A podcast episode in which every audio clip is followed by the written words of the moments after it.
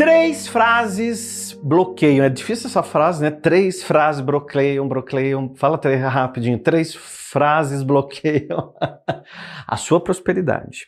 A sua prosperidade é, gente, primeiro, o que é prosperidade? Prosperidade é uma decisão. Ser rico é uma decisão, ser milionário é uma decisão, ter abundância na vida é uma decisão, tudo é uma decisão de vida. Então, a gente precisa entender quais são as decisões que você tem tomado. Eu, como sou terapeuta, eu atendi muito tempo em consultório, né? E às vezes, quando eu falava assim, é, conversava com o paciente um pouquinho, ele, em cinco minutos de conversa com ele, eu já sabia como ele pensava, ou seja, o padrão interior dele.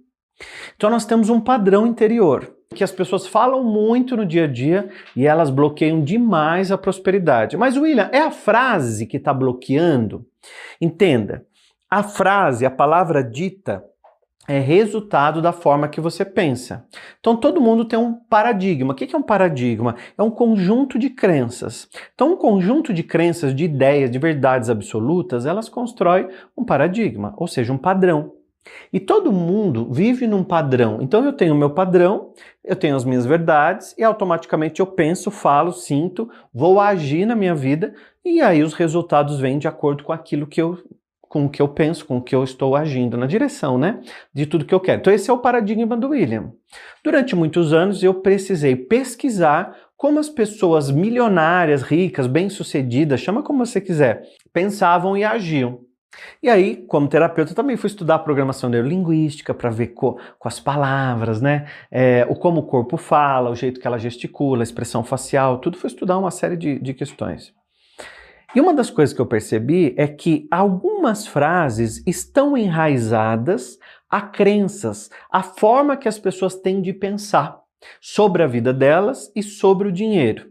Primeira frase. Talvez pessoas ao seu lado falaram essa frase quando você era criança, porque a nossa, o nosso padrão mental ele começa a se formar ainda na primeira infância.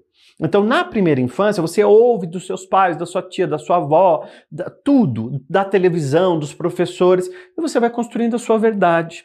Essa verdade é o resultado que você vai ter mais tarde em tudo, financeiro, afetivo, é como você pensa, tá? Então, eu, eu, eu separei a primeira que diz exatamente assim, ó. As pessoas dizem, eu trabalho para pagar conta. Vamos analisar essa frase? Gente, quando as pessoas dizem assim, eu trabalho, eu trabalho só para uma coisa, eu trabalho para pagar conta. Você já determina, não é, não é que o bloqueio está no mundo, não é que a crise está no mundo, você já determinou a crise. Porque quando você diz assim, eu trabalho para pagar conta, você não vai investir, não vai trocar carro, não vai fazer reforma da casa, você não vai fazer nada, porque você só trabalha para pagar conta. Essa é a sua maior verdade. Como você pensa, fala, sente, você constrói sua realidade. Pensamento vira palavra, palavra vira atitude, atitude vira hábito e hábito constrói sua realidade. Eu trabalho para pagar conta.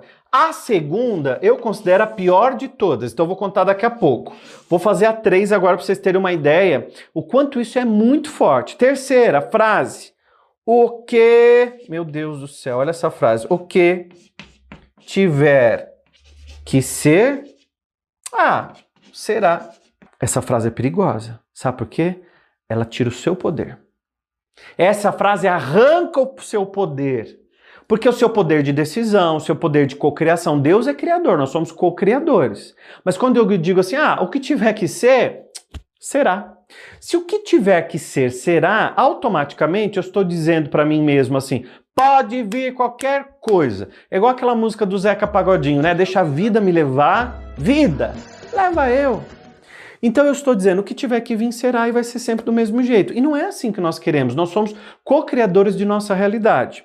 Existe um método que você pode construir sua realidade muito mais rápido, estudando a lei da atração. A lei da atração é uma lei universal natural. Assim como a lei da gravidade, lei do retorno, lei da fé, lei da polaridade, são leis é, naturais, né? Universais e naturais. Eu me especializei na lei da atração Só que não é qualquer lei da atração, é a lei da atração acelerada, para quem tem pressa, para quem quer realizar sonho, para quem quer tirar todos esses bloqueios. Eu já vou falar da número 2, que para mim é pior.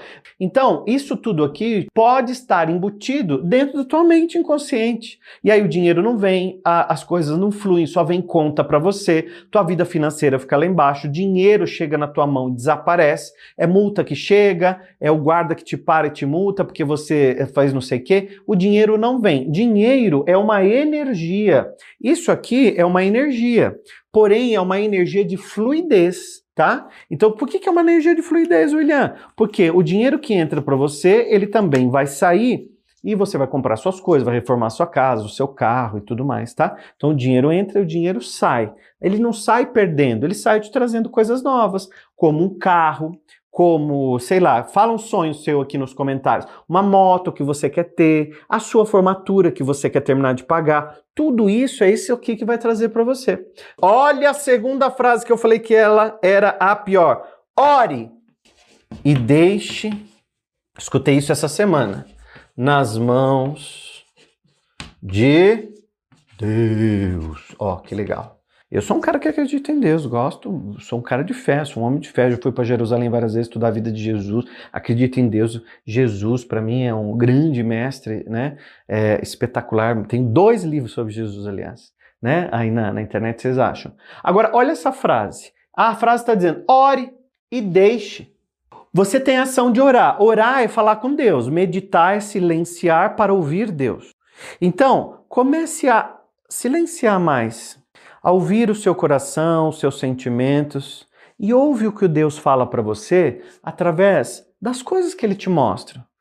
A pessoa que diz, ore e deixa nas mãos de Deus, ela não enxerga nem a oportunidade. A oportunidade pode estar tá batendo na porta dela que ela não abre. Por quê? Porque está deixando na mão de Deus, está esperando acontecer.